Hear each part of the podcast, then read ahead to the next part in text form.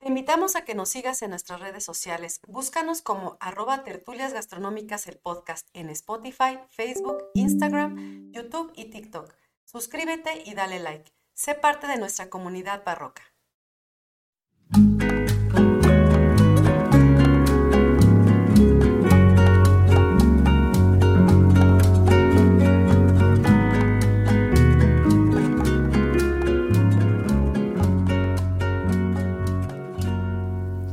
Hola a todos, bienvenidos a Tertulias Gastronómicas, un podcast donde hablamos de gastronomía, su entorno, significado, rituales, evolución y uno que otro chisme. Yo soy Bridiana Pantoja. Y yo soy Ingrid Millán. Y, juntas, nos, echaremos una, tertulia gastronómica. ¿Cómo estás, amiga? Ay, ya aquí con el estrés, oye, del regreso, pero qué bueno que ya andamos aquí otra vez. Ay, perdone usted, pero de repente el polvo. Sí, les queremos pedir una disculpa de adelanta, este, de avanzada, porque eh, desaparecimos de las redes. Desaparecimos de las redes eh, porque el episodio no salió ayer, va a salir hasta el día de hoy sábado. Pero bueno, todo tiene una razón. La verdad es que hemos estado al full con temas de trabajo, entonces pues sí, la verdad nos, nos, nos tuvimos que sacrificar un poquito, pero ya estamos de vuelta. eh, venimos con todo. La verdad es que también eh, estuvimos dándole prioridad a, a unos proyectos igual que vamos a sacar por ahí vamos a empezar el año con el pie derecho. Ajá, nuevas cosas Nuevas cosas vienen. Y ahora sí, pues vamos a tener todo el tiempo del mundo para estar, eh, pues dándole a este proyectazo, ¿no? Sí. No, todo el tiempo del mundo. No, pero me refiero a que ya, este, sí, ya con mucho más tiempo que el que teníamos antes, eso sí. Eh. Así es. Muy bien. Entonces, bienvenidos barrocos a un episodio más eh, de Tertulias Gastronómicas, el podcast. Les agradecemos muchísimo a todos aquellos que nos han apoyado a lo largo de este, pues ya año, amiga, ya nos, ya, casi, cerramos el año. Ya casi. Híjole, sí, sí, sí. ¿Te acuerdas cuando empezamos? Ya estamos cerrando temporada, ¿no? Estamos Sí, justo hoy cerramos. Justo hoy cerramos nuestra cuarta temporada. Y les recordamos que se suscriban a nuestras redes sociales. Recuerden que tenemos TikTok, Instagram, Facebook, eh, tenemos eh, también nuestra sección YouTube y tenemos también nuestra sección en Patreon. Recuerden que ahí tenemos material adicional, que se va a venir mucho más material adicional del que ya tenemos cargado ahí. Pero pues necesitamos para que arranquemos con el pie derecho, que ustedes se suscriban, que nos den like, que comenten, no les cuesta absolutamente nada y a nosotros nos ayuda muchísimo para continuar con este proyecto. Así es. Así es. Y que estamos en cualquier plataforma donde se escuchan podcast. Ahí nos van a encontrar. Eso, como tertulias gastronómicas. Es correcto, así es. Y pues nada, amiga, te vi hace rato que llegué así extasiada, entonces asumo que el episodio del día de hoy está re bueno. Va a estar así como que traje mi ropa para lavar porque se ve que va a estar bueno. Espero que hayas traído tus buenas ropitas. Sí, amiga, me traje todo el, cesto de basura. Lo, amerita. No, buenas ropitas porque lo amerita, ¿sale? Ok, hoy nos vestimos de gala. Muy bien. Bueno, ¿de qué vamos a hablar entonces el día de hoy? Quiero introducir primero diciendo que de la época en la que voy a hablar, de los momentos de la historia en la que voy a hablar, en México sucedían otro mundo distinto, ¿no? En México nos encontrábamos en una época, es el siglo XVII, en donde estamos en un barroco rico, ¿no? Las, cada vez las artes se van como llenando más de elementos, ¿no? Con ese miedo al vacío. Y seguimos con la dominación española, y bueno, eso estaba sucediendo en México. Sí. Mientras que en el otro lado del planeta, en Europa específicamente, el glamour, la moda, las tendencias, la ostentación, la ostentación, la riqueza, sale el poder, estaba en su máximo. La herencia del refinamiento florentino en la mesa del cual ya hablamos. Que si no ha visto ese episodio, el barroco en potencia, la glotonería, el pantagruélico apetito del personaje del que vamos a hablar hoy. Eso y más estaban sucediendo justo en la mesa del Rey Sol. Claro, el famosísimo Rey del Sol. famosísimo que tanto se ha dicho de él y, yo creo que tampoco sabemos también, ¿no? Y, y, que es un personaje asasasazo muy importante en la historia, este, oh, y que dio pie a muchas cosas también. Un gran sibarita, ¿no? El tema de un goloso. Así es. Entonces, el día de hoy vamos a hablar de la cocina del Rey Sol. Muy bien, amiga. Pues date. Bien. Como siempre, vamos a dar algunos antecedentes. Contexto, Y aquí sí me gustaría decirles que si no ha visitado nuestra página, otros capítulos em, en nuestras redes, pues sí les sugeriría, no es obligatorio, sin embargo, sí da un contexto importante, el revisar el de la Edad Media, el de los llantares de la Edad Media, el, también el de el refinamiento en la mesa con Catalina, Catalina de Medici. Esos son los dos capítulos que tendrían ustedes como que, ya sea antes o después, irse a, verlos para justamente entender muchas cosas de las que vamos a poner en contexto el día de hoy, ¿no? Sí. Entonces, como antecedentes, pues está, recuerden, em, el Rey Sol va a estar en un momento muy importante en el siglo XVII. Es donde normalmente va a gobernar y, principios del siglo XVIII, pero muy poquito. Eh, es un gobernante longevo para el tiempo que estuvo gobernando.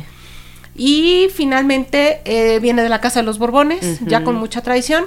Entonces, como contexto, sí hay que entender lo que sucedió en la Edad Media, que finalmente transminó y tiene un antecedente importante. Dentro de la Edad Media había cierto tipo de condiciones y cierto tipo de creencias que en ese momento eran muy pesadas. Si ustedes recuerdan, hablamos de la escuela de Galeno.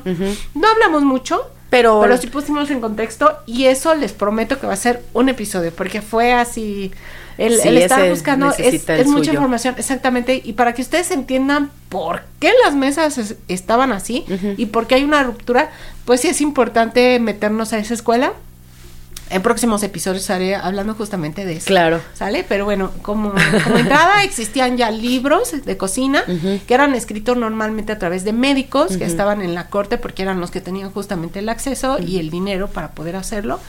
Este, y la cocina estaba relacionada a una cuestión de salud. De salud, ajá. De ciertas creencias, ¿no? Hoy nos reímos, porque lo que leemos decimos, ¿cómo, no? Ajá. Sin embargo, hay muchas cosas que a partir de ahí sucedieron como costumbres alimenticias, también en torno a la mesa como protocolo, que todavía continúan. Sí, claro. Tienen ese origen.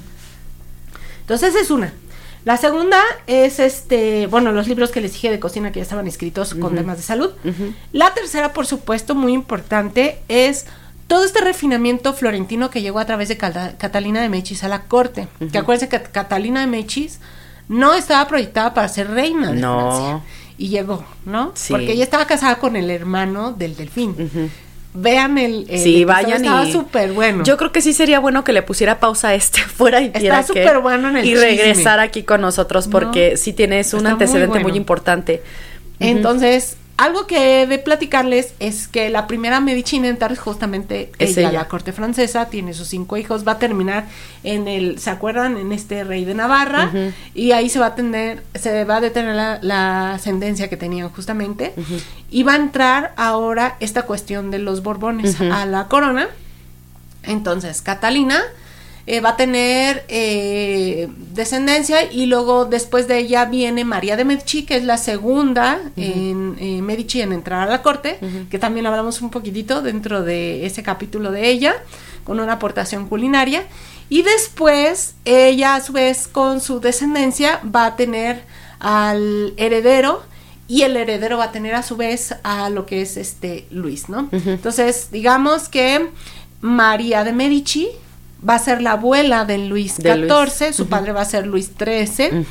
Y este arriba de, números, María de Medici está Catalina de Medici, que va a ser la bisabuela de este Luis XIV, ¿no? Que es el famoso Rey Soleil o Rey Sol.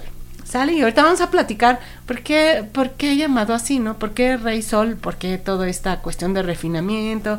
¿De por qué le decimos ibarita, glotón, etcétera? Que eso también ya lo explicamos en otro episodio. en algunas, dimos como algunos tintes, ¿no? Cuando hablamos de la cocina Que me preguntaste, ¿qué es un sibarita, amiga? Yo, mm. Cuando hablamos de la, también de la gastronomía clásica francesa, valdría la pena también que vean los dos episodios que están muy buenos, ¿no? De las fórmulas. Sí, claro. De las fórmulas francesas. Bueno.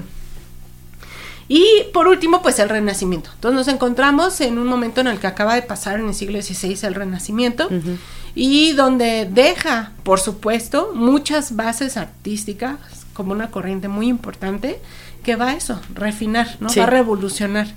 Y bueno, es salir de toda la parte del oscurantismo que traíamos, este, aportaciones muy importantes, en temas también de, de, exacto, de educación y todo eso fue muy importante. Acuérdense que en esos momentos de descubrimientos, pues se está conociendo otras partes del mundo, ¿no? Se claro. descubre América. Entonces es importante porque a partir justo, como indicábamos, de Catalina y posteriores, están teniendo ese encuentro con otras culturas y se están empezando a agregar a sus alacenas y a sus cocinas y a sus mesas otros ingredientes.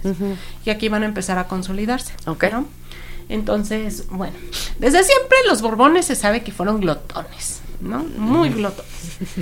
Y bueno, en estos momentos estamos hablando entre 1638, que es cuando nace Luis XIV, eh, y 1715, que es el momento de su muerte, pues Luis XIV va a gobernar. Y bueno, ese momento en el que él va a gobernar se le va a conocer en Francia como Le Grand Siècle. que significa el gran siglo, ¿no? Para que se imaginen, o sea, para, para llamarlo así es porque de verdad era una cosa espectacular.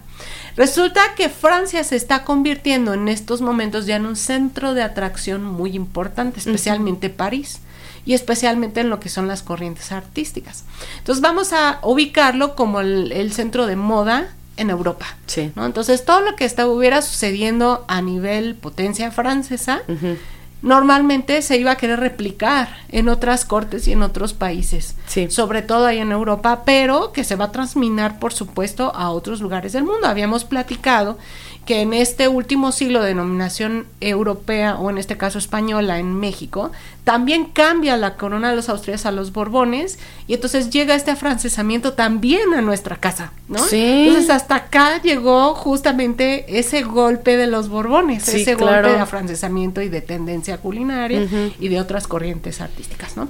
Francesas, por supuesto, ¿no? Entonces, fíjense, este, en este momento es un momento en donde cuando el rey entra, sus antecesores, sus padres, su abuela, su bisabuela, hicieron todo para mantener la corona muy poderosa. Sí.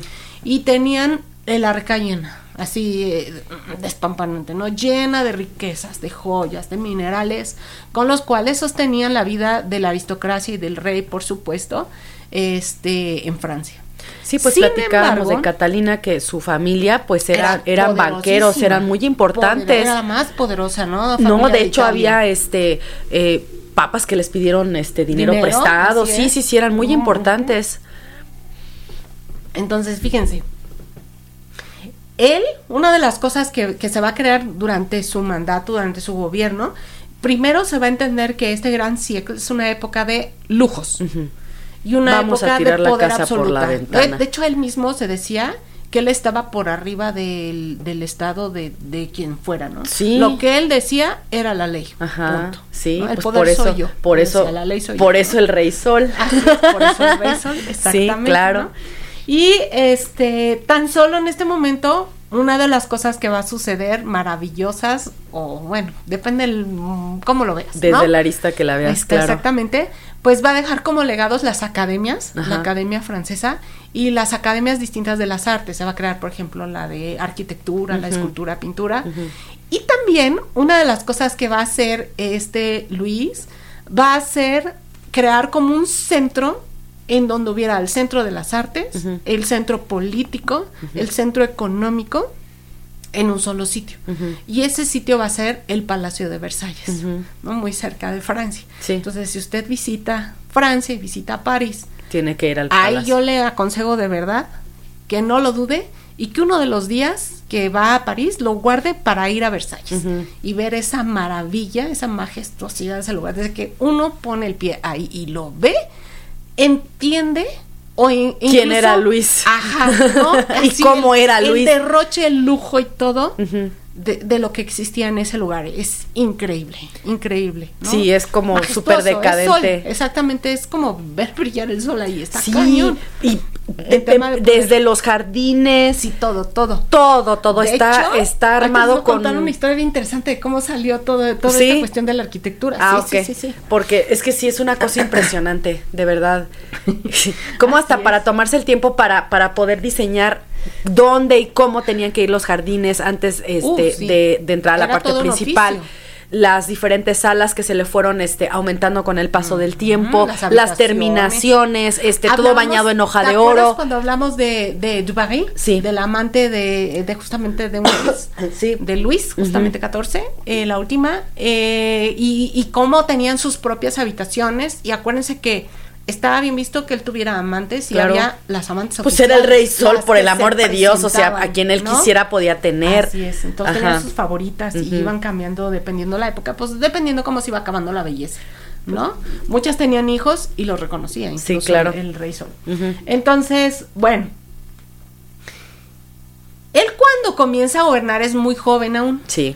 Entonces, lo que hacen ya, ya en temas políticos se sabía que cuando los reyes eran jóvenes normalmente regenteaba a otra persona, ¿no? Pero lo que hacían era preparar dentro de la política así verdaderos políticos que pudieran tomar las decisiones financieras, las decisiones este, sociales importantes para poder justamente manejar el, el país, ¿no? Lo que era la, la monarquía, la, la, este, pues sí, el, el, sí, pues que el monarca pudiera apoyarse a través de las decisiones de ellos.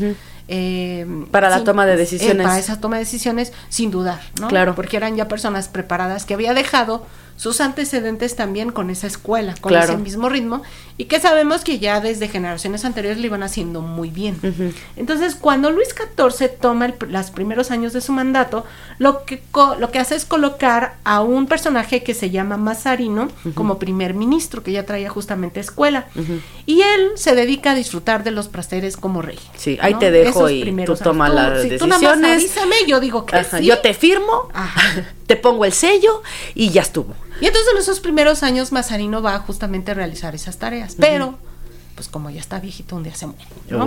Y entonces él le toca retomar el poder a, Luis. Así de, pero si estoy en mi casa de descanso, déjenme en paz. justamente a juntas y él toma la decisión. Antes se llamaban secretarios a los que apoyaban justamente al, al rey, ¿no? Ahora él los va a nombrar superintendentes. Ajá. Es importante que se los diga porque no nada más en este episodio, sino en otros episodios les voy a decir, el superintendente, no sé qué, y de que ahí van a derviar muchas cosas, ¿no? Entonces, los superintendentes van a verse como los políticos más importantes del momento, que van a ser como los brazos derechos del rey, del rey para esa toma de decisiones. En ese momento él va a nombrar a dos. Uno que se llama Fouquet, bueno, de apellido Fouquet, y otro Colbert. Los dos eran completamente el, opuestos uno del otro, sí. Y Fouquet manejaba las finanzas del rey. Entonces, era un personaje también poderoso. Y era súper, súper fifi, ¿no? Era el que traía así sus mejillas rositas. Este, la pestaña así con el Espérate, amiga, no. Su, su, este, su, su ¿cómo se llamaban estas cosas? personaje, sí, estaba en la época de las pelucas. Y como estábamos en el siglo XVII, ser Dibujado aquí así. Acuérdense que se polveaban la cara, se la maquillaban, se ponían hasta lunares, se ponían lápiz labial. los zapatos llevaban tacón. Bueno, no lápiz con unas cosas así. sí, rubor, ajá, ajá. Y se ponían el pelucón y mientras más grande y más más importante eras. Era más importante. Claro. Pero nadie podía estar más arriba del rey. Ojo, porque el rey podía tomar eso como una ofensa. Claro, por supuesto. Y depende el grado de que él se sintiera ofendido, híjola, la pagaba la persona que lo había ofendido. y justamente vamos a hablar de eso, ¿no? En muchos momentos.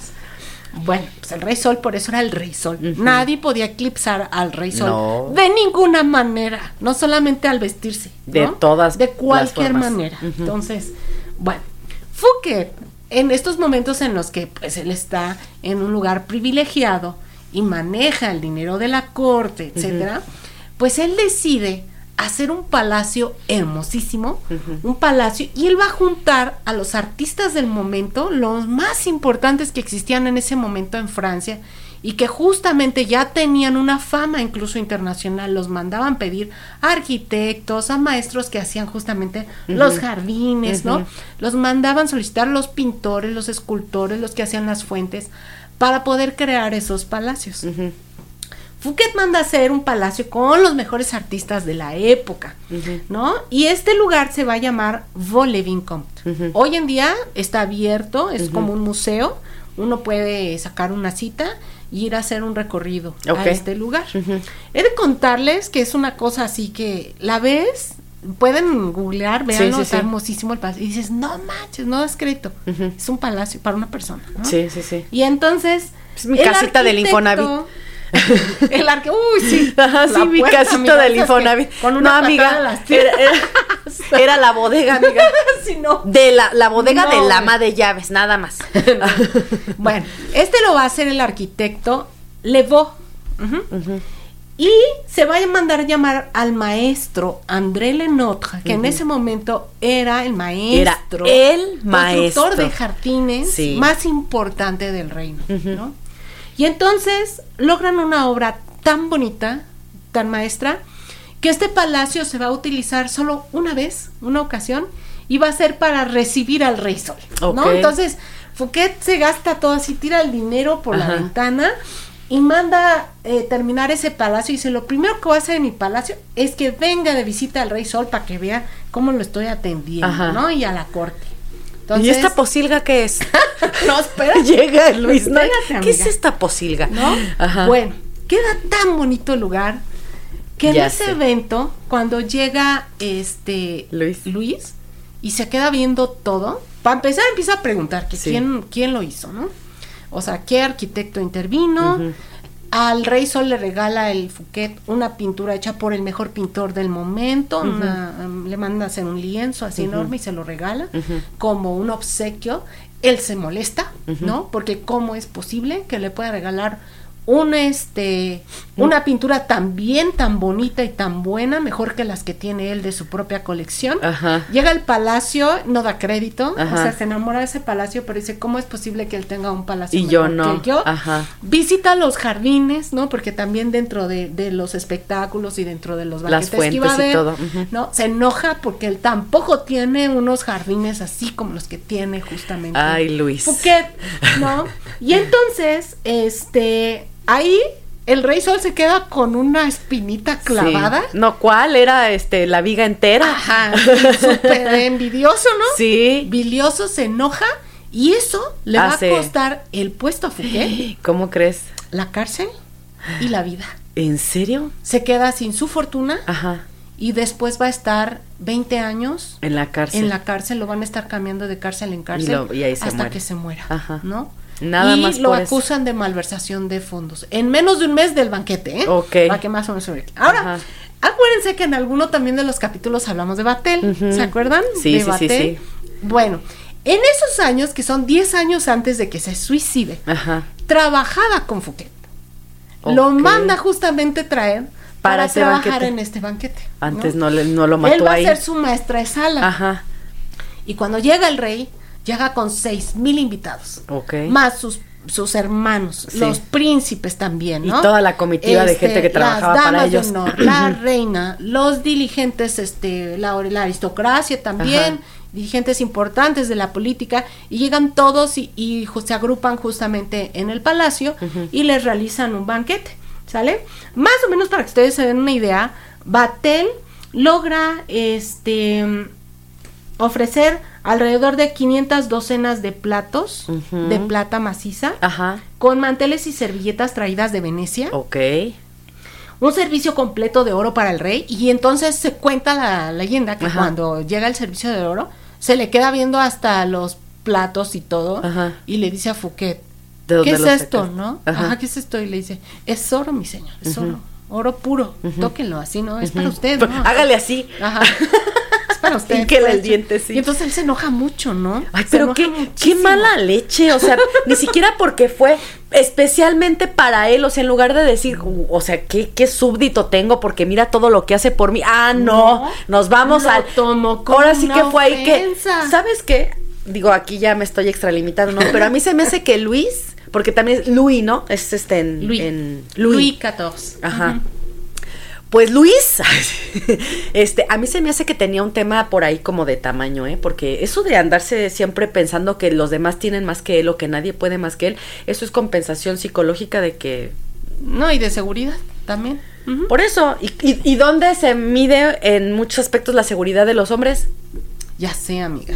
En los Entonces, tacones. Sí, amiga. yo, creo que, yo creo que a él le toca un, to un tacón chiquitito, amiga. Pues a la mejor. Seguramente. Por ahí venía mejor. su inseguridad. Sí, puede ser, amiga. Y aparte, pues también, los, la verdad es que los reyes estaban súper mimados. Desde que sí, no movían un solo dedo. Velo, ve hoy la realeza también británica. Sí, no, claro. No un solo dedo. No, y, ahí, por ejemplo, Ni para este, vestirse. No, nada. Y ahí, por ejemplo, este, el, el, el ex esposo de Diana, ¿cómo se llama este señor que me queda tan gordo? Sí. Este, él, por ejemplo, se ensucia con la se ve que es un inútil. o sea, se ve que nada. no sabe, no, no, no. Así es. Pero ir al baño, seguramente. Ay, vamos a hablar ahorita del baño, ahorita te voy a Ay, amiga. No, sí está Ok. bien bueno el chisme del Dale, día de dale. hoy.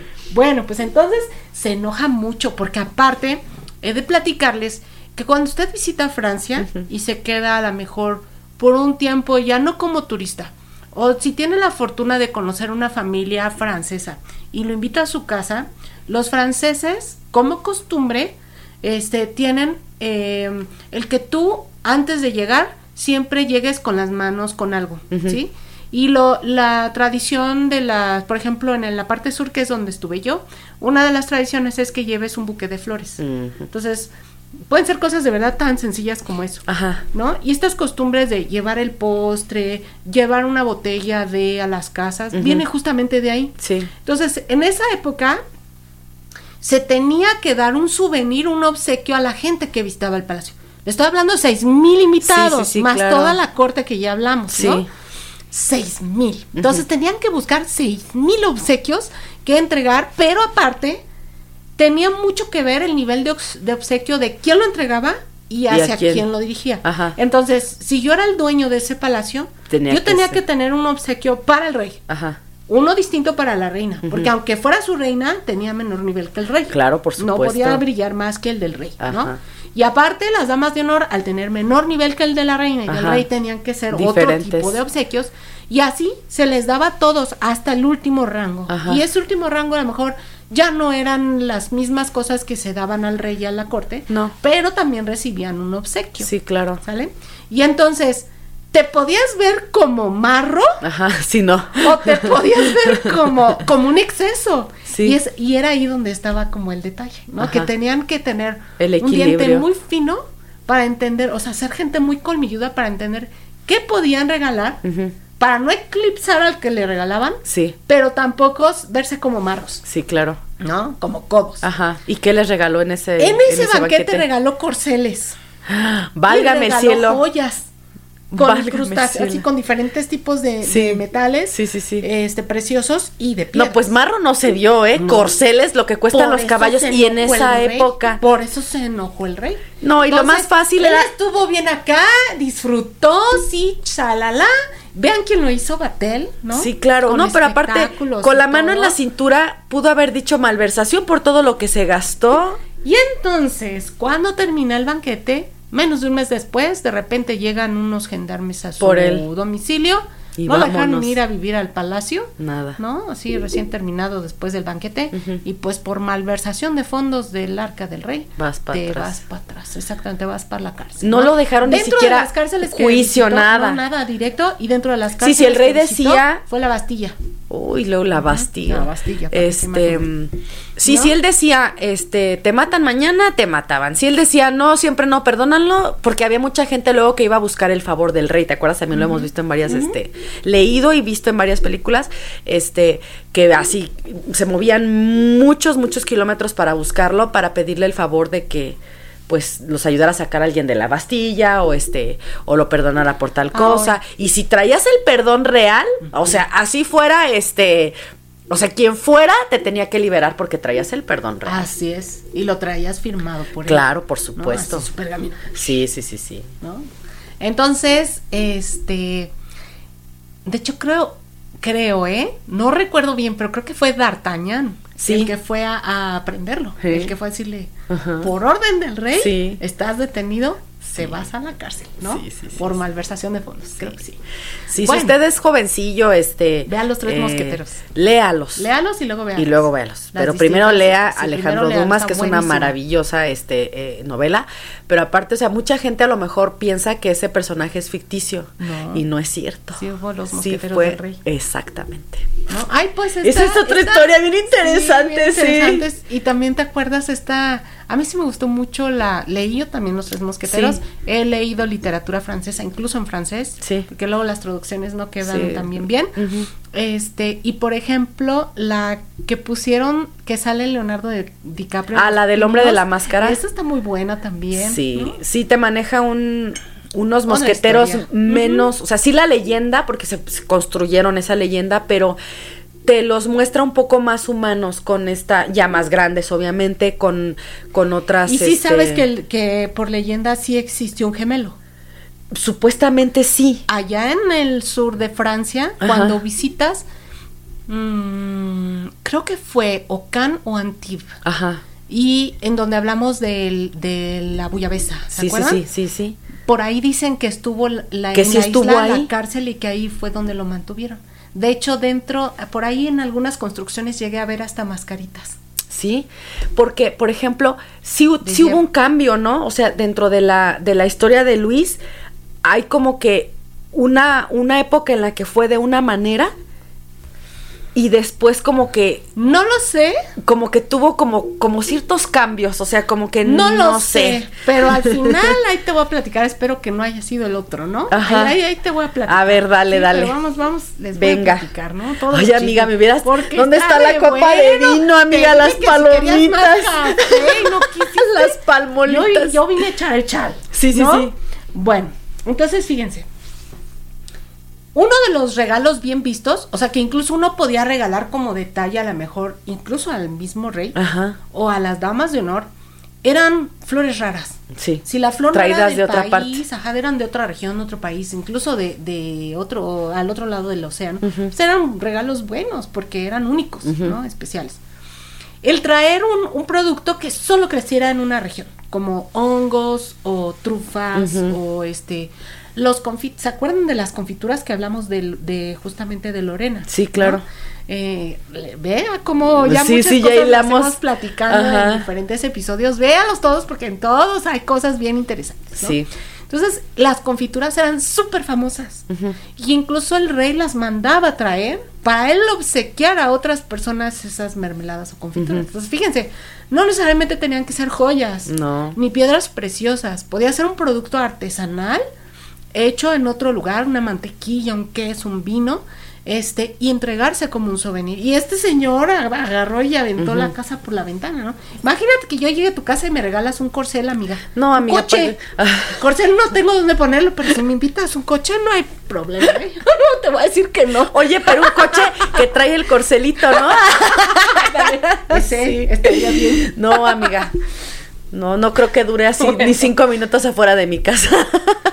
bueno, pues así las cosas, ¿no? Entonces, eh, fíjense, durante el mandato del monarca, cuando llega el rey Sol, el arca estaba repleta, ¿no? Había mucho dinero, mucha riqueza.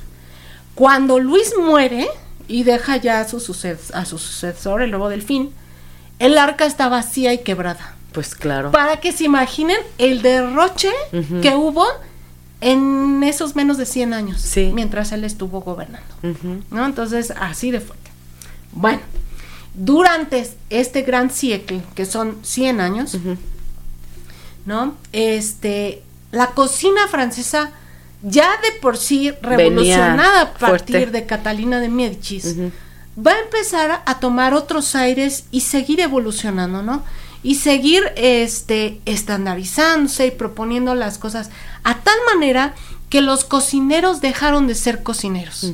En estos momentos los cocineros van a ser personas artistas, o sea, van a considerarse ya como no un oficio de servidumbre, sino como un artista, como un Miguel Ángel, por ejemplo, que era pintor, escultor, o como un Leonardo da Vinci. Estamos hablando de ese nivel, ¿no? En donde la gastronomía por primera vez se va a empezar a colar dentro del arte, ¿no? Aunque aún todavía no, no tenemos ese privilegio de que la gente lo reconozca así, que yo digo que sí lo es, por claro, todo lo que por supuesto, lo que puedes hacer con la comida. Exactamente pero ya hay mucha gente que incluso este impulsora en este sentido todavía hoy, ¿no? Estamos hablando muchos siglos después, que sigue luchando por proponer a la gastronomía como un arte. Sí. Entonces, aunque no tenga ese título oficialmente, para nosotros ya para lo nosotros es. ya lo es y desde entonces se promueve como tal, ¿no? Y entonces esta gente de los palacios y que tenía justamente el poder entiende que esos cocineros son verdaderos artistas, ¿no? En la mesa y en todo lo que van a proponer, pero también en el protocolo, en el servicio, en el espectáculo, en todo lo que va a crear esa experiencia, ¿sí? Bueno, entonces, en 100 años, esta cocina se va a convertir, se va a convertir, a convertir, amiga, sí. En la más influyente de Europa. Y este va a haber una ruptura. Para lograr eso, tiene que revolucionar muchas cosas. La primera es que estos libros de cocina que eran la base saludable de esas familias ricas, va a tener una ruptura muy fuerte, ¿no? Y estas creencias que se tenían de los alimentos, ya habíamos hablado de Catalina, que antes todo se metía revuelto a la mesa en un solo tiempo, asqueroso, y Catalina dice, no, no, no, no. Por partes. Hay que poner tiempos y hay que poner ciertos productos y más ligeros y menos cocciones prolongadas y menos grasas y etcétera, incluir los vegetales. Bueno, aquí Catalina ya había dado un brinco con los vegetales. Sí. Con Luis XIV, él va a dar el brinco con otros productos, ¿no? Que se van a empezar a sumar a esos ingredientes. Unos van a ser, por ejemplo, los hongos, que hasta ese momento estaban considerados como un ingrediente que te echaba a perder por dentro. Sí. Porque como crecía en la podredumbre, sí. era un ingrediente que no valía la pena meter dentro de la cocina. No, que, o que solamente la gente del campo sobre algo echado a veces los comía. Y él los va a empezar a incluir y este y a darle su lugar. Y es en este momento donde justo las trufas, los hongos, las setas van a empezar a hacer aparición en estos recetarios. Claro, tan, tan caras las, este, ¿cómo se llama? Las trufas. Así es, ¿cómo es posible? espérate, espérate, porque llegaron a posicionarse tanto los hongos y las setas que incluso descubrieron que el mejor lugar donde crecían era el estiércol. Sí, claro. Y si usted visita, ¿no? Granjas de hongos, se va a dar cuenta que lo que ocupan es excremento de animales, entre otra mezcolanza de cosas. Qué para Poder florecer. Los champiñones de botón, los portobelo, etcétera. claro. se utiliza justamente una especie como de composta hecha a base de excremento de gallinas, de pollo, ¿no? Se le llaman gallinaza, pollinaza, todo esto. Sí. Sí. A grandes temperaturas, crecen bacterias, muchas cosas que promueven ese crecimiento y enriquecimiento del hongo. Pero no por eso quiere decir que el hongo te va a hacer daño. No, de claro. hecho, ¿De dónde salió el tema de la pasteurización y demás? Pues de trabajar con bacterias. No, y los mismos hongos, si le ves el lado amable, también la penicilina, la penicilina también es en base de, ajá. El, el, crecimiento de otros hongos necesita esas esporas de esos hongos como hongos que son parientes del penicillium, pero está el penicillium, por ejemplo, roqueforti para hacer el roquefort, ¿no? O el camemberti para hacer el camembert, etcétera, etcétera, etcétera. Entonces, fíjense, fue tan importante que incluso en Versalles se designó un área de estiércol para, que crecieran los ojos. Ok. ¿No? Así de, aquí están eh, los jardines y de este lado podemos encontrar eh, el ala oeste y aquí está el champiñón con merde. Sí, el área de le champiñón con le merde. y todos, ¡oh! oh. Y se los comían en la noche. Mira, ah, nada más una limpiadita, ¿no? Así es. Entonces, fíjense. Entonces damos la vuelta con esta cuestión de lo saludable va a quedar en un segundo plano. Y regresamos a esta parte como de darle gusto al placer. El hedonismo. ¿Se acuerdan que habíamos hablado ya con, con los, con los griegos y romanos? así es. De regreso, regresa este placer. Y ahora es importante saciar, sí, tu, tu necesidad de comer, pero también que se convierta en un placer, ¿por qué no? ¿No? Aparte que te va a nutrir, pero eso ya es segundo. Ese es en segundo plano. En segundo plano. Entonces, ante tal situación va a llegar este tan pujante esta experiencia, ¿no? Y se va a hacer tanta la costumbre dentro de estos aristócratas, la nobleza, el rey, etcétera, que los mismos doctores van a tener que empezar a doblar las manos y empezar a cambiar los tratados porque la población los está obligando, porque les están demostrando que lo que están comiendo no les está haciendo hace daño, no como se decía de la Edad Media, ¿no? Y uno de esos tabús era la fruta, porque la fruta estaba considerada como haz de cuenta del demonio. La fruta tenía que comerse por la manzana fermentada. o este ya procesada de otra manera, cocida, etcétera, hervida. Uno lo entiende ahora, Si te pones a pensar, al pasar estos procesos, lo que haces es ir eliminando eh, bacterias y gérmenes o microorganismos que no vemos que son patógenos, o sea, que nos hacen daño. Y al pasar estos procesos se van, ¿no? Al ahumarlos, al salarlos, al endulzarlos. Sí. Entonces, ya no crecen. Y si la comías, pues así, normalmente ellos no agarraban ni la lavaban. Y, si la lavaban, quién sabe si el agua estaba contaminada o no. Sí, claro. Recuerden que no tomaban ni agua porque las aguas ya estaban contaminadas. Exactamente. entonces. comer fruta fresca podía ser sinónimo de que te murieras. Claro. ¿No? Y entonces estaban asociadas de verdad como un alimento del terror. De hecho, la fruta era para los pobres, para los campesinos, los que tienen ahí una granjita y con eso sobreviven dos árboles, ¿no? Que tuvieron. Pero en este momento él se hace adicto a las frutas. Él ama las frutas, ¿no? Y entonces esta fruta se empieza a trasladar al final de la comida y empieza a aparecer este tiempo que se llama desierto, ¿no? Que es el, el postre, ¿no? Antes no existía. Entonces, hasta allá llegó este, este cambio, ¿no? Y em, otra de las cosas que, que quería platicarles es que entonces los libros van a empezar a cambiar.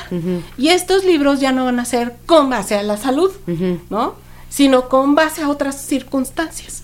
Y dentro de estas circunstancias, lo primero es, por ejemplo, el arte de, ¿no? Si entonces el chef ya es un artista, por lo tanto, cocinar ya es, un el arte. de cocinar. Entonces, ahora nuestros libros no se van a llamar como cualquier cosa, se van a llamar el arte de. El arte de cocinar el arte de servir, el arte del buen repostero, el arte del vino, ¿sale? Y todas. Y entonces empiezan a aparecer estas palabras dentro de las publicaciones. Ok. Otra cosa es que Francia se coloca como suprema, ¿no? Se coloca como una cocina de élite en, en Europa. Y entonces la palabra francesa, francesa, ¿sí? O francés, o al estilo francés, o a la francesa, va a ser muy importante. Dentro de esas publicaciones ellos lo entienden como soberanía y como nacionalismo y entonces lo colocan también en los tratados, ¿no? Y entonces ahora se llamaba el arte de buen comer, pues ahora será el arte del buen comer francés, francés, ¿no? O este el arte de la cocina francesa, ¿no? O el, buen cocinero francés, exactamente, ¿no? Y entonces vamos viendo que en estos momentos van a aparecer tomos y publicaciones que dan eso, arte y francés, ¿no? Ya estableciendo como una cuestión... Como una marca personal. Una base, exactamente, que esta cocina se entienda de verdad como suprema a nivel lo que en ese momento era conocido, ¿sí? Como, como el mundo. Entonces, vean, vean qué cosas, ¿no? Bien interesantes. Hasta ahí, ¿tú sabías todo esto, amiga? No, amiga, algunas cosas no. Bueno. Pero aparte el chale está bien interesante. Sí. Uy, lo que falta, lo que falta cuando llegue al baño. Entonces, bueno, fíjate, hay una cosa en contra de todo esto. Porque antes en las cocinas podían verse niños y mujeres trabajando, ¿sale? Lo vemos en la película de Batel, justamente. Pero cuando comienzan a salir estos tratados, quienes podían ser letrados, escribir, leer, pues van a ser justamente los hombres, ¿no? Y los que van a empezar a alcanzar niveles más altos en las jerarquías van a ser los hombres. Van a ser los hombres. Entonces, una de las cosas tristes de esta área es que justamente va a empezarse a excluir a las mujeres. O sea, ya cocineras ya, no hay. Sí o sí, pero, relegadas en ajá, escondidas, ¿no? Se sabe que en las cortes españolas sí hubo, pero en las cortes francesas no hay noción, no no hay no hay nombres. Entonces, eh, si las hubo no se quedó no, registrado, registrado, exactamente. Entonces, esa figura masculina comienza a imponerse ya como el artista de la cocina. Y bueno, también hay que entenderlo, manejar ese nivel de estrés de un banquete de seis mil personas, tú solo, con servicio, cocina, etcétera, etcétera. Ajá.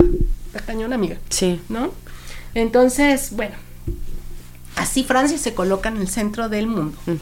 Y su cocina, por supuesto, también. Y entonces los chefs comienzan a viajar invitados por otras cortes a producir comida a la francesa en sus otras en sus tierras que son completamente extranjeras para ellos ¿sí?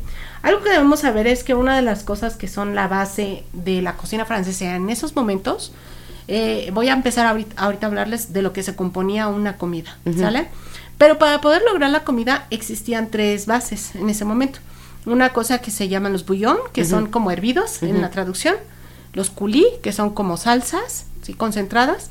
Y los jus que son como jugos este, y que son confusos porque comienzas a leer y los tres son muy parecidos, ¿no? En el caso, por ejemplo, de los hervidos, se puede referir como un consomé. Yo ocupo diferentes partes de animales, suelen ser como las peores partes, las más duras, las corriosas, las que como los fondos, hacer un fondo. Para hacer un fondo y con eso yo saco la sustancia, los dejo hirviendo por mucho tiempo, tiempo prolongado, a que se reduzcan ya que todo, todos esos aromas se concentren en ese caldo, ¿sale? Después se filtra, este, y ya se ocupa como base de lo que o lo puedes guardar también, sí, claro. Luego tenemos también el culi. En el culi se machacaba, esa es la diferencia. En un mortero se machacaban eh, las, los pedazos de animal que tú quisieras ocupar como proteína o bien vegetales. Ajá. Y con esos, o setas, o etcétera, y con esos confeccionabas, perdón, otro caldo, el cual también hervía por tiempo prolongado, y después se pasaba por otro sedazo, y se exprimía muy bien para sacarle todo el jugo a estas menudencias. Solía haber huesos, aquí por ejemplo, y también se pasaban por el mortero. O sea que era mucho más concentrado. Más, más procesado, exactamente. Y entonces ese sería un culis. Y el, el, el yu, entiendo que tenía sobre todo eh, solo una materia de cosas, no una combinación de cosas, y no era tan prolongado su, su cocción. El proceso, ajá. ¿Sale? Entonces, de esas tres, y, y a veces estas eran infusiones, o sea, nada más lo caliento, que suelte un poco del aroma, lo apago. Como piel de naranja, como cositas así. Así es. Entonces, con estos tres comenzaba la confección de distintos platos, ¿sí? Y entre ellos eh, se ocupaban, por ejemplo, para ya confeccionar salsas, que en este momento se van a imponer como una parte importante de los platos, sobre todo fuertes. Ajá. O sea, los platos fuertes que van a ser, em, fíjense qué interesante, ¿no? La palabra viand o vianda, aparece en este momento. Ok es este la carne y está considerado como el plato principal, el plato más importante que va a nutrir al hombre y que le va a dar placer. Okay. Entonces, eh, tan importante es, y es que ahorita les voy a platicar un poquito más adelante, pero que incluso se presentaba al público cuando el rey iba a comer la vianda, ¿no? Y le decían, Monsieur, le viande ¿no? O sea, este querido público, ahí viene la vianda del, rey, y le iban mostrando, ¿no? Y ahí todos, todos iban viendo. Hasta que se ponía así al rey. Y era como un momento importante de esa comida, ¿no? Entonces, es tan importante que a partir de ahí, la vianda no nada más este, es la carne que va a comer el rey. Significa el momento de comer. La vianda van a ser las viandas, ¿no? Va a ser la comida. Sí. ¿No?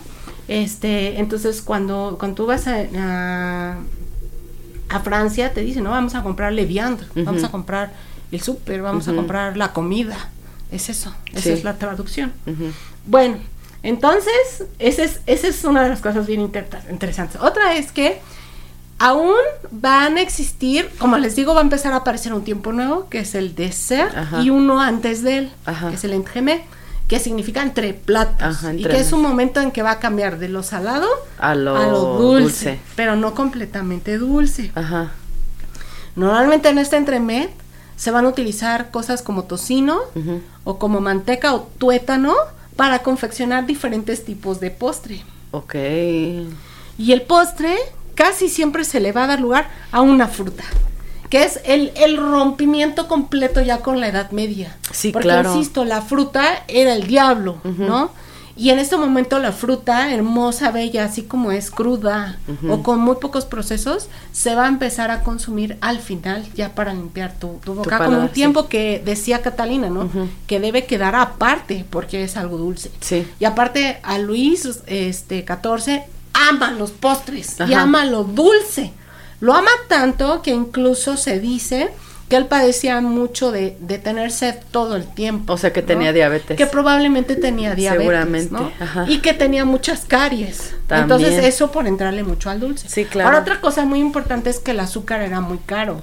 Porque en ese momento quien tenían el, justamente el comercio eran los holandeses y los ingleses, y ese azúcar provenía de las regiones cañeras que estaban en América, en las Antillas. ¿no? Entonces, al ser ellos justamente los dueños de ese comercio, de, de esas rutas comerciales, pues vendían lo, como querían a los demás imperios. ¿no? Y entonces, tener azúcar en una alacena en Francia en ese momento era carísimo. Entonces, prácticamente, pues solo el rey y la aristocracia podía tenerlos. ¿no? Entonces, y aparte, el azúcar ya asociado desde antaños de la Edad Media como un ingrediente que curaba, sí, que era importante, porque pues al final de cuentas, si, no hace falta estudiar mucho para saber que si comes azúcar te da energía. Sí, claro, te sientes este, bien. Te, levanta, ¿no? Por un ratito nada más. Sí, a los niños, denles un dulce antes de dormir y verán que el, que el que no duerme eres tú. sí, eso sí es cierto. Entonces, así el azúcar, ¿no?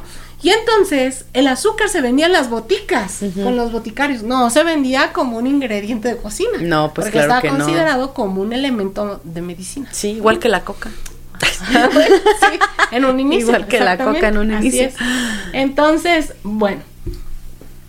Este entremé va a ser predecesor, predecesor, predecesor al postre, ¿sale?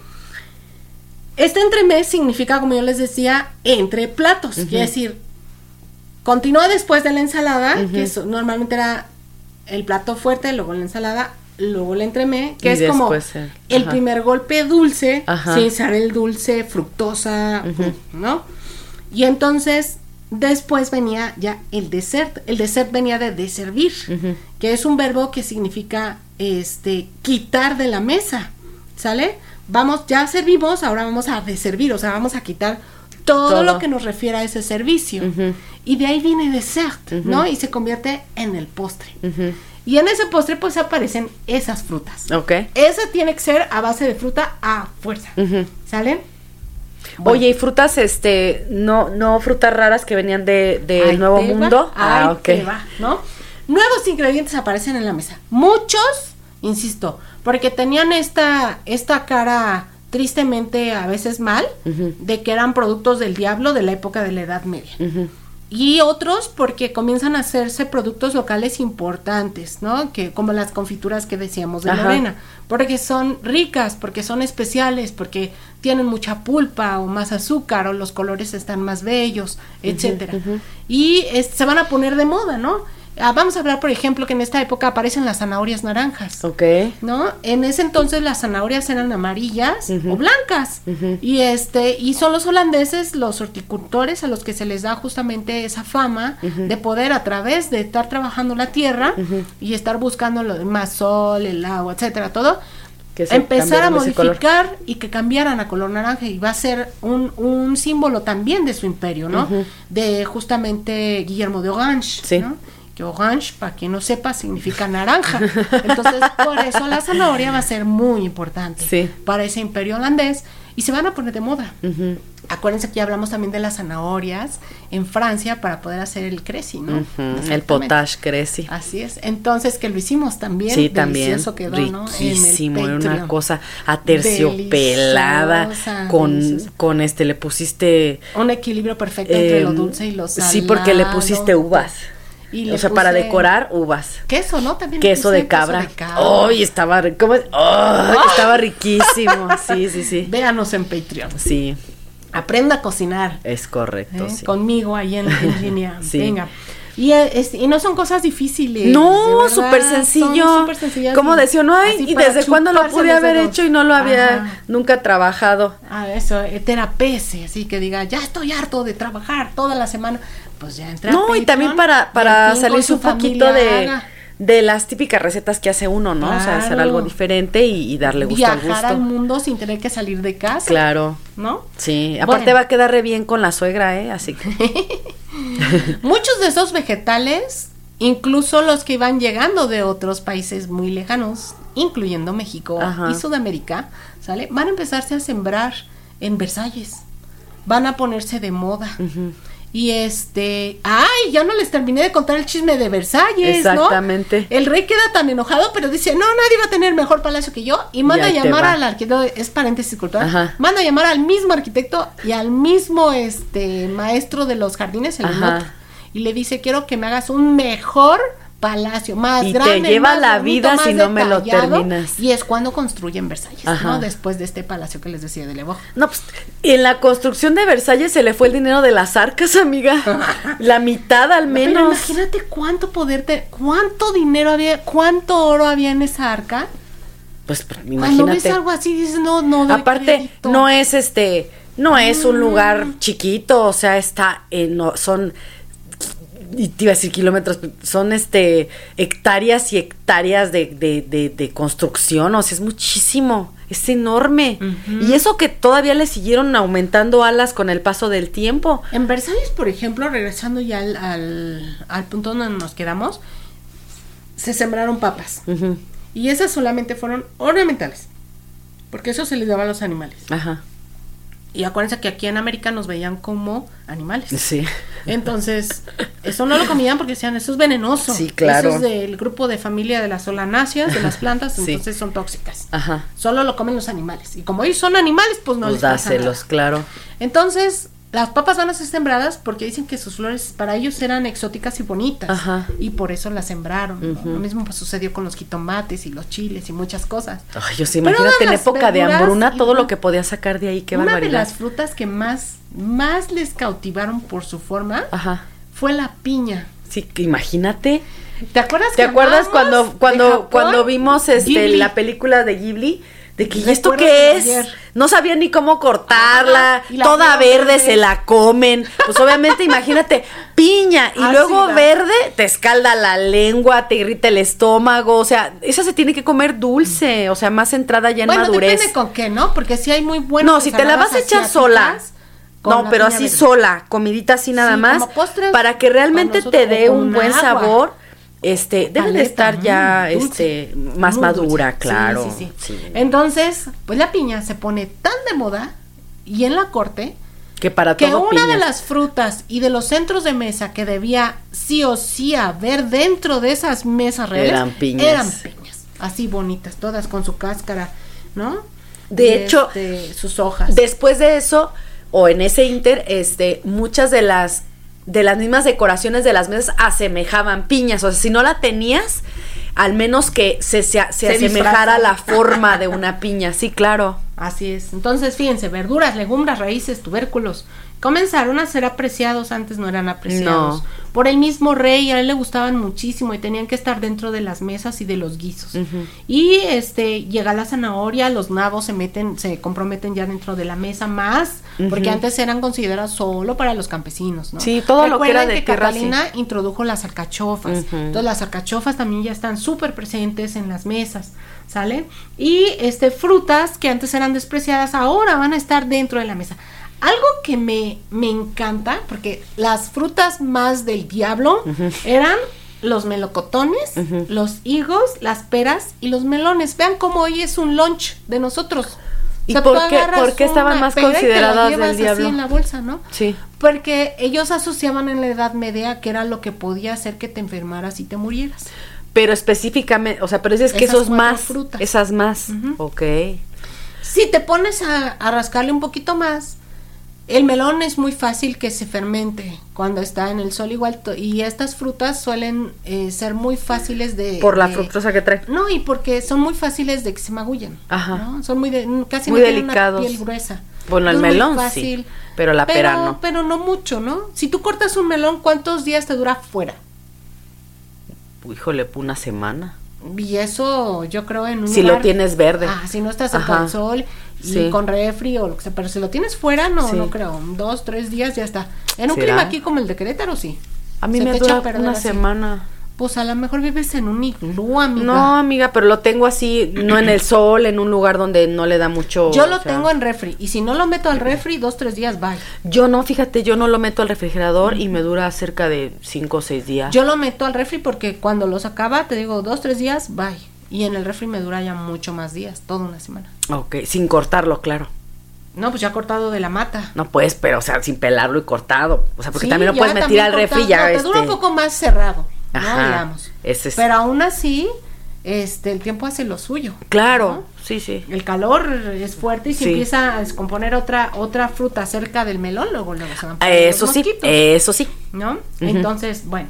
Entonces, fíjense, esos, esas frutas van a ser como así como como que no no sí sí sí no les cautivaban mucho porque estaban asociadas a muchas muertes Ok. y a temas de indigestión y desde entonces desde desde la Edad Media para poderlos comer tenían que ser acompañados, ¿no? Este, o procesados de ciertas maneras.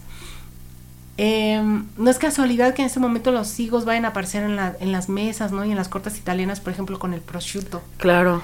O los melones van a ser acompañados con el vino tinto dulce de Marsala. Ajá. ¿no? Este, esas cosas me tocó incluso, quiero decirte que cuando estaba yo justamente recuperando toda esta información, yo fui feliz haciendo este capítulo. porque me, acordé de tantas cosas que, logré hacer allá en, Francia, en Mónaco. Y me tocaba a mí preparar esas en el área de Garpanche, los melones con perlas de melón, los cantaloupes rellenos de grosellas, bañados en vino tinto. Unas cosas bellísimas, ¿no? Tú las veías y los ponen tan bonitos que se te, antojan, salivan, ¿no? Y es un melón, o sea, es lo más increíble, ¿no? Sí. Y este, y eso hacíamos cosas maravillosas, aprendí muchas cosas allá. Entonces recordaba eso y decía, imagina en ese momento que eran un tabú verlas en la mesa. El vino tinto estaba considerado para campesinos. El vino tinto era lo más corriente. Decían que era muy pesado y eso podía matar a cualquier blanquito, ¿no?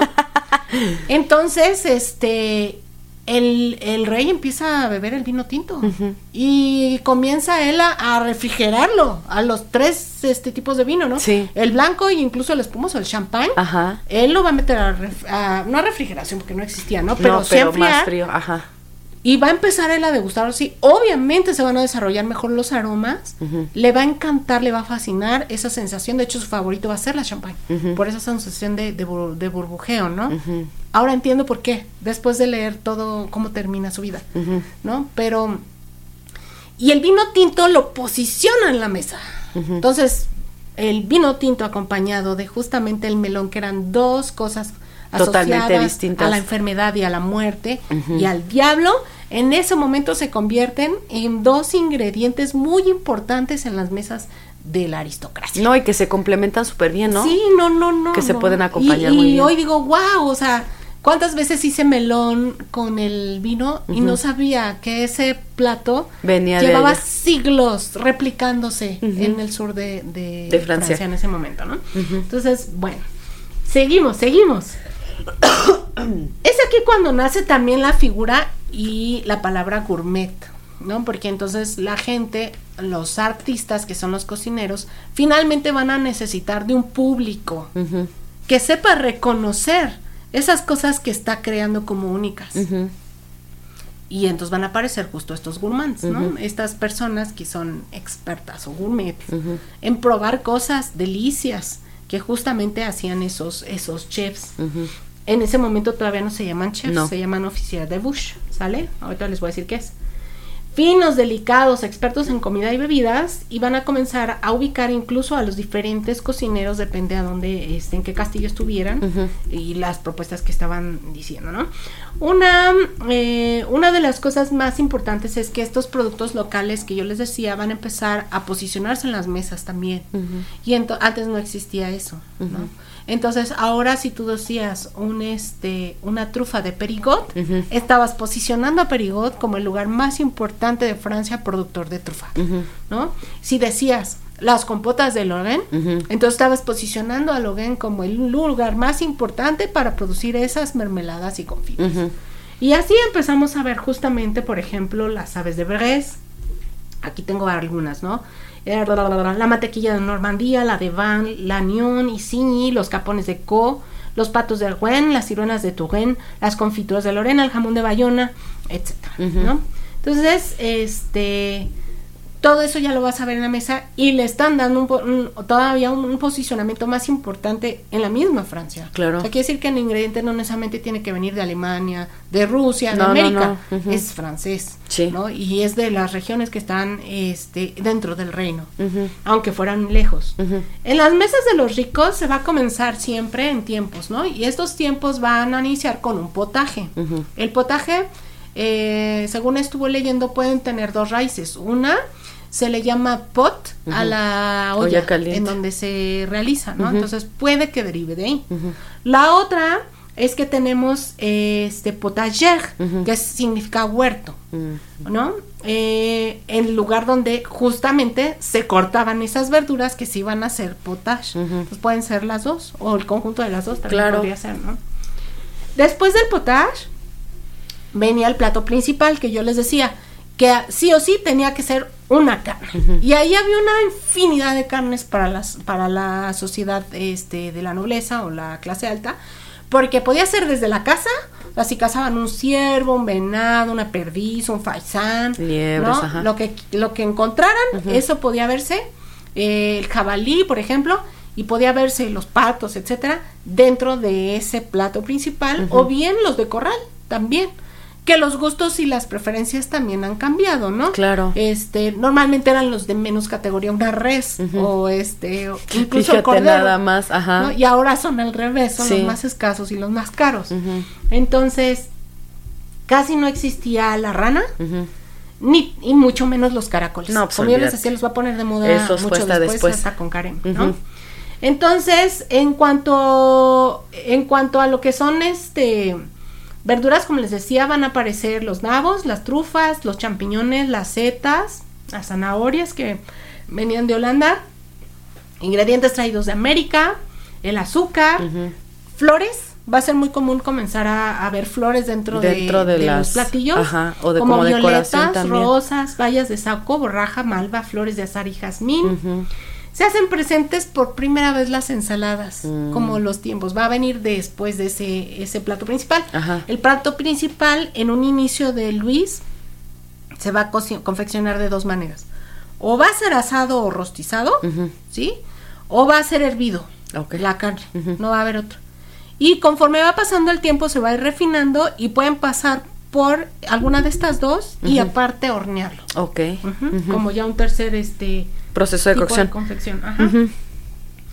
También las legumbres van a hacer su acto de aparición que antes estaban consideradas para la chuspa. Sí. Sí, para los pobres. Sí. En este momento estas legumbres van a empezar a meterse dentro de las mesas reales. Como los chícharos. Como los chícharos, ¿no? Y el chícharo va a ser tan importante, tan importante, que incluso se decía que las damas de honor pedían tener chícharos cerca de, en una mesita cercana a su habitación, ya después de cenar, ¿eh? Sí. Después de las 10 de la noche que acaban de cenar, todavía iban a la tragazón a su cuarto a comer chícharos, a pesar de que les decían que podían sufrir una indigestión muy fuerte en la noche, se los comían, pero se pusieron tan de moda. Crudos. No, está normalmente pasados con un proceso, ¿no? Podían ah, ser como hervidos. Ajá. Porque, bueno, yo me los, a mí me gustan cruditos. Están muy ricos, dulcesones. Y bueno, recuerden que está entrando también, este, ya entró los, ya entraron los frijoles, ya. estaban las habas, las leguminosas, las lentejas, los garbanzos, entonces ya están empezando a aparecer estos como parte de los platos y no verse como en segundo o tercer plano. Sí. Bueno, entonces, y algo muy importante también es el pan. Ahora, como hemos platicado en otros capítulos, el pan se asocia eh, por su forma, por su tamaño, por su color, por los cereales que lo integran, como un, un, acompañante, sí, perfecto en todas las, las, clases, pero depende justamente estas, estos elementos, se va a considerar como de primera o de segunda. Claro, habíamos platicado hasta el color, tenía que ver. El pan que fuera blando, más poroso, con una corteza delgada, blanco como decíamos, ¿no? Casi 100% trigo, ¿no? Que no tuviera la mezcla con otros cereales. Ese pan era considerado el pan de primera y el pan de los nobles. Ya hablamos del pan en la historia del pan con los lords y cómo el pan del día era para el lord. Y los que seguían del siguiente día para su familia. Y el que seguía para los que seguían de y así hasta las boronas. Exactamente. Entonces Este, en este momento ese pan va, va, a tener esa posición y cuando el pan se iba haciendo más moreno, más grande, más duro. Sí. Era para la este, clase baja. Era para clases inferiores. ¿no? Iba bajando dependiendo, insisto, el tamaño, el color, la textura, la mezcla de cereales. Era tan fuerte que en hambruna, cuando no había harina, mezclaban varios cereales o incluso la gente así iba y cortaba cosas del cerro, así, lo que encontraran sin saber si era tóxico o no. y a mucha gente llegó a morirse, volverse loca por plantas este que alucinógenas y demás. Que, que tenían toxinas. No, con encontré este peyote. ¿Te acuerdas que hablamos del cornezuelo? sí. Del hongo que en, ese lo hablamos en, en los cuando, ajá, cuando hablamos del té. No, el cornezuelo lo hablamos ah, con los este, santos, antes de los En la cocina, ah, la de las, órdenes, monacales. sí. Así es. Ajá. sí. Encontré este peyote en el monte. Échaselo. ¿Crees que me haga daño si me lo como? Échaselo, con todo y raíz. Vas a encontrar el sentido de la vida cuando te lo comas. y bueno, pues ya para ir justamente cerrando, les voy a platicar, ahora sí, un día con el Rey Sol. Francesca Sgorbativo, ¿sí? Nos comparte las actividades de un día con el rey. Y ella dice, a las 7 del 30 de la mañana él pedía que lo despertaran todos los días. Ah, no se despertaba solo el huevo. No, no, acuérdate que ellos no pueden hacer todo solos. Despertar si no puedo hacerlo solo. No, llegaba la servidumbre a despertarlo con bombo y platillo. Ah. Y entonces, lo primero que se le ofrecía era un zumo de frutas o una infusión de salvia y verónica, que es una, una especie de plantita. Este, si era verano, para refrescarlo. Y se hidratara. Sí, un cubetazo de agua fría. Antes de sí. Y en invierno, este, normalmente se le llevaba una taza de caldo ah. sustancioso. Como ya habíamos hablado de este caldo bullón, de estos que se por tiempo prolongado se dejaban hervir para quedara solo la sustancia en el, en, el, fondo del. Sí, para que agarre fuerza el rey, claro. Bueno, ya se lo tomaba. Entonces el rey avisaba al oficier de Bush, que era el siguiente que entraba, ¿no? El oficier de Bush significa como el personal de la boca. Bush es boca y oficial es oficial. Sí, llegaba a lavarle los dientes. Él era el jefe de cocinas. Él era lo que hoy conocemos como chef, Ajá. ¿no? En ese momento se llamaban oficier de Bush. Ajá. ¿Sale? Y entonces a él le tenía que indicar si lo que él ese día quería era un petit couvert, que significa pequeño cubierto, o significa comida con poquitos comensales. Ajá. O quería un très petit couvert, très petit couvert. Eso significa muy pequeño cubierto, es decir, solo. No quiero que nadie me interrumpa y solo quiero comer, soy el come solo. Sí, sí, sí. Hoy no tengo ganas de verle la cara a nadie. A nadie, exactamente. Luego venía el ceremonial que era el momento en que todo el mundo saludaba al rey. Ah, y era todo un protocolo, porque el rey ahí acostado, abrían las puertas de su cuarto. Ajá y depende del rango, habían dos puertas o una, sí. una salida, una entrada, así ya sabes, ¿no? La reverencia, entonces. Primero entraba su familia ajá. a saludarlo, todos buenos días, a darle los buenos días. Los príncipes, ¿no? Así, las damas de honor. Ay, qué hueva. O sea, levantarse era tres horas, cuatro horas antes de levantarse. Y así, ¿no, amiga? Sí, pues no mucho, pero... Y ya cuando terminaba todo el mundo saludar, porque había por tiempos, ¿no? Sí, claro. E, esta ceremonia se llamaba l'entrée, o sea, la, entrada. Y había l'entrée familiar, o sea, la de la familia. Y luego la grande entrée, que es cuando ya entraban otro tipo de, dignatarios. Y la première entrée, que era la corte. Aquellos que tenían derecho de verlo, con menor rango, ¿no? Y la entrée de chambre, que eran los ayudantes ya para atenderlo. Para vestirlo y todo, sí. Exactamente. A las 8, o sea, en media hora tenía que suceder eso. Ok, A las 8, menos, porque él, acuérdate que bebía Siete y media. su jugo Ajá. o su consomé. 15 minutos. Y luego la, el saludo, ¿no? Y entonces, después, a las 8 se levantaba, rezaba. Fíjate, esto era hombre de, Dios, Religioso, ajá. Y se vestía. Bueno, lo vestían. Lo vestían, sí. Despachaba a los ministros hasta las doce y media. Era escoltado después por príncipes, princesas y aristócratas y pasaba por la Galería de los Espejos en Versalles. Sí, claro. Hermosísimo ese lugar. Y claro, era para admirarse. Exacto. Para, para, para llenarse el ego. Eh, y el sol, ¿no? Por supuesto. ahora, ese era el momento en el que tú abriste ahorita el episodio de la súplica. Sí. Cuando cualquiera podía acercarse al rey y hacerle una súplica, pedirle algo. Era como cuando lo agarrabas de, mejor. De buenas. De buenas porque se estaba viendo, porque estaba admirando. Porque iba a la misa. Entonces tenía que llevar bien. Después iba a la misa. Y luego iba a la habitación de Madame Montespan, que era una de sus amantes. Por eso el caldo, ergo el caldito. Ajá. Luego llegaba el petit couvert, ¿no? Que era el que había pedido justamente primero al, al oficial de Bush. Sí. Y ahí, pues ya fuera con poquitos Era como su almuerzo, ¿no? Justamente almorzaba.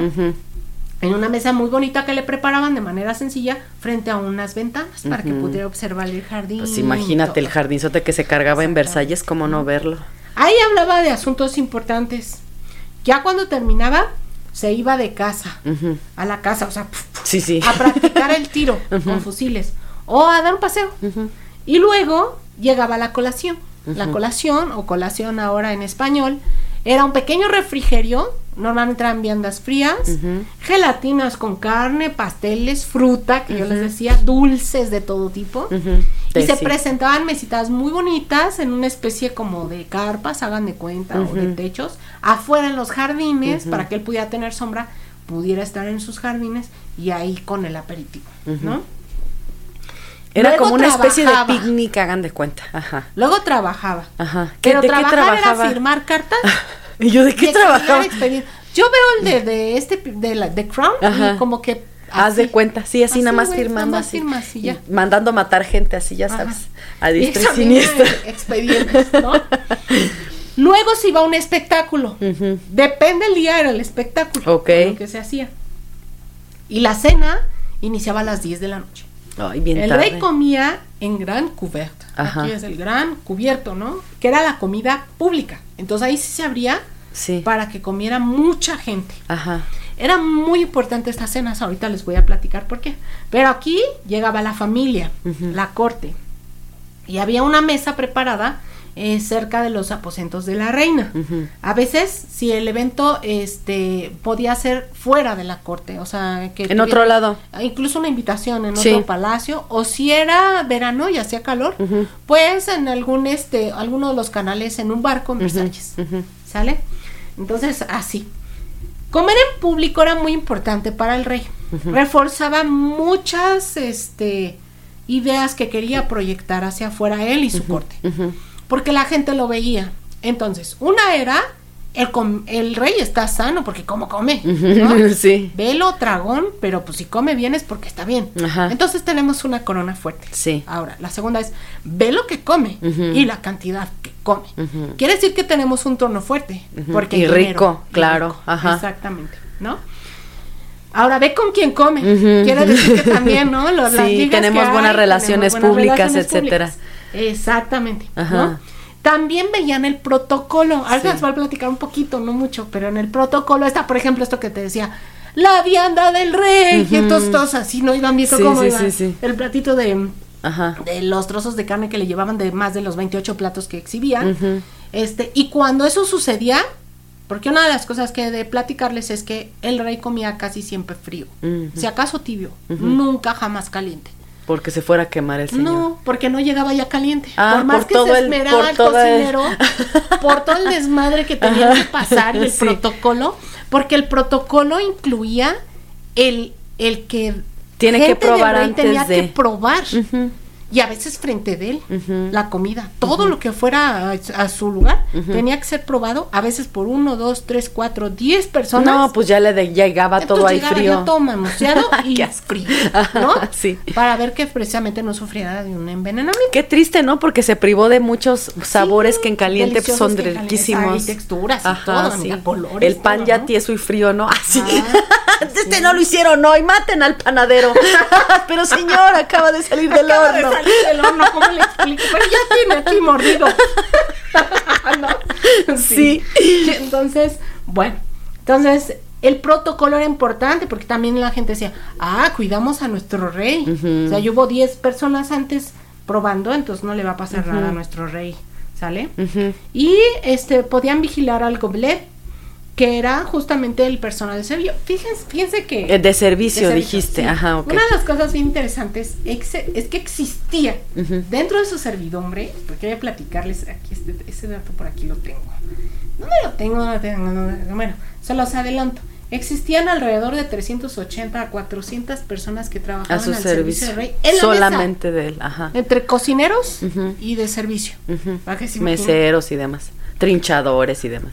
Dentro de ellos y aparte de ellos existían encargados del servicio de mesa del rey. El servicio incluía una pieza de orfebrería hecha muy bonita que en forma de barco. Y dentro de ella tenía palillos, servilletas y tenía, déjame ver qué otra cosa, tenía especias, sal, pimienta y vinagre. Era del rey. Nadie más podía tocar eso.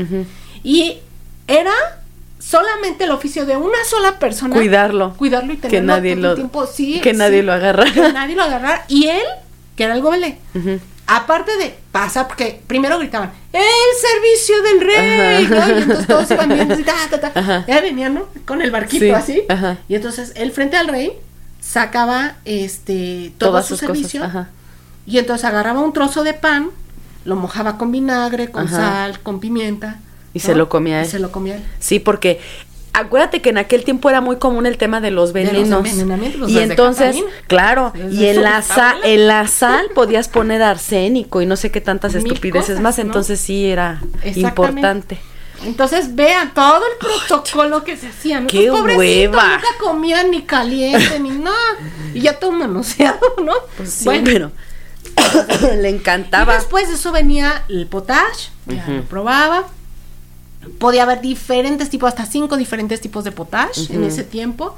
Ya él iba viendo a ver qué le gustaba, iba pidiendo, así, iban repartiendo todo. Y luego venía el, la, casa o la, carne, ajá. ¿no? Que ya habíamos hablado. Y entonces, Messi, gritaban, uh -huh. ¿no? Ya íbamos. ahí va la carne del rey, ya iban todos. ¡Qué flojera! Así llegaba.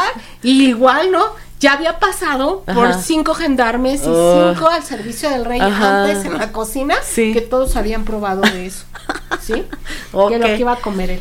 Bueno, para no hacerse las largas, se componía de cinco servicios con 28 platos diferentes, que incluían los potajes, las entradas, los platos asados, las ensaladas, ensaladas, entremet y postre, de los que ya hablé. Y bueno, por si no tenía, llegaba, no se llenaba, y en la noche le daba hambrita, él mandaba a pedir siempre que cerca de su cama hubiera una mesita muy bien dispuesta con distintos tipos de cosas a manera de refrigerio, fríos, que se pudieran comer, por supuesto, frío. Pues si le daba hambre, no se parará a comer. Y entonces, ese servicio de viandas frías que incluía pan, vino y fruta, y carne, por supuesto, se llamaba Enca de Nuit, que significa en, por si acaso en la noche. Así se llamaba acá de mí. Me acordé de como en el rancho, ¿no? ¿Dónde está tu abuelita? Allá en mi tía Elena. y bueno, no solo eso, cuando salía del palacio y tenía alguna cosa que hacer fuera, dos de las cosas más importantes que debía tener dentro de su carruaje eran mujeres bonitas y bellas. Y comida. Que tuvieran gula también. Igual que él. Igual que él. Porque si no. Ay, no estoy a dieta. Bájela inmediatamente del carruaje. Sí. Dicen los que han estudiado su vida que él jamás estuvo a dieta hasta pocos años antes de su muerte que cuando ya el doctor se muy mal. que tenía que llevar una dieta ya especial. Y lo mandó matar seguro. O sea, ya que le dio la receta y todo, mátelo. Ahorita te platico, amiga. Ahorita te platico. Ya casi llegamos. Sí, amiga. Y bueno, en el carruaje debía llevar, por supuesto, refrigerios y mujeres bonitas con quien platicar y comer. Sí, y comer. Y, comérselas. Ajá. Entonces, dentro de ellos había carnes variadas, así bien cortaditas, empanadas este de carne rellenas de distintas cosas y también había dulces y frutas. Claro. Entonces la fruta y los postres son sí o sí, no importa el momento, no importa el tiempo, tienen que estar en una mesa presente y siempre junto al rey. Ok. Bueno, la princesa palatina, que era su cuñada, cuenta que comía cuatro platos de distintas sopas, un faisán entero, una ensalada, una perdiz, una pierna entera de cordero, dos lonjas de jamón, platos dulces, frutas y confituras. o sea, me estás diciendo que era Joey el de Friends. No más, amiga, yo creo que más. Sí. Sí, Joey Don't deja de ver mi, mis alimentos, Sí, así de, ajá. Imagínate ver eso. O sea, tan solo la pierna de cordero, él solo. Sí. Bueno. Pongan atención, ¿eh? Porque así que cuando yo empezaba a estudiar esto, leía, decía, hace muchos años, decía, de verdad, alguien tiene estómago para comerse pues, todo. ¿Y que no estaba, no estaba obeso? O sea, este. En las fotos, si tú lo ves, no sé si. No, pero sabemos que les daban una ayudada, sí. En esa época. Pero era para que tuviera obesidad mórbida, casi, casi, que no pudiera caminar. No, pues en el estudio de este capítulo descubrí por qué. ¿Por qué? Ah, Vomitaba. No, te vas, a ver, cuéntame. Era bulímico. y bueno, en cambio, por ejemplo, el duque de San Simón relataba que enfermo llegó a comer empanadas de carne, caldo de palomino y tres pollos asados. y estaba enfermo. Ah, claro. ¿Ah? Bueno, aquí es donde entramos ya a detalle. Ok. Porque dije, esto está muy raro, ¿no? ¿Quién aguanta comer así? Y la neta es que cuando empiezas a buscar sus, sus pinturas, sus no se ve tan gordo. Se ve robustito. Pero no, no con obesidad mórbida. No, no se ve obeso. No. ¿No? Aparte usaba tacones y mallitas, entonces no se le ve así. Y era recogelón, entonces ya. Y tenía muchas amantes, exactamente. Entonces dices, mm, algo raro está aquí. Bueno, ya rascando y leyendo, les voy a recomendar muchísimo un libro que se llama A la mesa con los reyes de Frances, Francesca Scobarti Bossi. Ajá. Buenísimo. Ajá. No solamente habla del rey Sol, habla también de otro rey, Ajá. Eh, de su sucesor. Pero ella este, comienza a estudiar también la muerte del rey y sus enfermedades. Y eso me encantó, porque de entrada, él dice que por glotón y por la cantidad de alimento que comía, tuvo muchas, muchos problemas de salud. Y esa otra parte yo no la conocía. O sea, porque tú de verdad ves al Rey Sol y es el Rey Sol, no te imaginas. Pero pues era por lógica, claro. Pero no te imaginas lo que te voy a contar. A, ver, dale, dale, ya. Dientes podridos. Eso ya, me, ya, lo, ya lo sabíamos. A los 40 años ya no tenía dientes. Y si llegaba a tener pedazos de dientes, eran negros. ¿Y entonces cómo? Tuvo tantos problemas en, en, en los dientes porque él era un glotón y sobre todo comía mucho azúcar. Ajá, y no se lavaba los dientes. Exacto. Le sacaron una parte, hace un montón de dientes de la parte superior de la mandíbula. Ajá. Y le hicieron un tan mal trabajo, porque en ese entonces, acuérdense. No, los dentistas no existían. no, espérate. Era barbero. Si eso le hicieron al rey. Imagínate cómo estaba la gente. población. Sí, claro. Pero ahí te va. El dentista de esa época le extrajo los dientes de toda esa sección. Ok sin anestesia. claro, por supuesto. Muy probablemente dicen que le dieron opiáceos para aguantar, ¿no? Sí. Pero le hicieron tan mal trabajo que cuando él se echaba sus buches de agua para enjuagar su boca, se le salían chisguetes de la nariz. Ok. O sea, le dejaron perforados hoyos que le salían a la nariz, amiga. Ay, ok. luego, un mal trabajo también de, la, de los dientes le ocasionó una caries en el maxilar. Ok. Y debido a eso le tuvieron que abrir una, tenía una herida muy fuerte. Ajá. Y no hallaban la cura, por más curaciones que le hacían de esa época, sí. hasta llegar a 14 veces cauterizado al rojo vivo un Con un hierro, sí, para poderle cerrar. Ay, Dios mío. El rey. Ok. Bueno. También tuvo un absceso en la mejilla. Pues como no, con toda la podredumbre que traía ahí. Antes no se murió de una infección en la sangre después de todo eso. Espérame. Ok. Al final de sus días sufría de este estreñimiento el pobre. Ah, antes se le declaró la gota. Claro, por, por supuesto. Tanta cantidad de carne que comía Ajá. que gota, no el ácido úrico. Y este, y también sufrió de estreñimiento al final, también muchísima carne, a pesar de que él ya incluyó vegetales dentro de su dieta. ¿no? Ajá. Pues el doctor le mandaba fruta podrida para curar sus estreñimientos. Ok, pues sí, para que le diera una diarrea del tamaño llorarás. Así se me fue el alma, doctora Ortela, y da al baño. Tenía una fístula anal. Ay dolorosa y profunda. Varias veces le causó que le pues dime qué. Dime qué fístula anal no es dolorosa. No, manches. Eh, imagínate el, cómo los intervenían en esa época, ¿no? Y su doctor escribió más de una vez en sus diarios que varias veces defecando encontró en sus heces gusanos de 15 centímetros ah, de largo. Ah, ¡Vivos! Entonces, la, la, la, la, al parecer, el rey sol tenía tenia. Seguramente, sí, claro. Tenía tenia. Tenía, tenía, sí. No inventes. ¿Cómo ves? Yo me quedé así de. ¿Cómo duró vivo tantos años?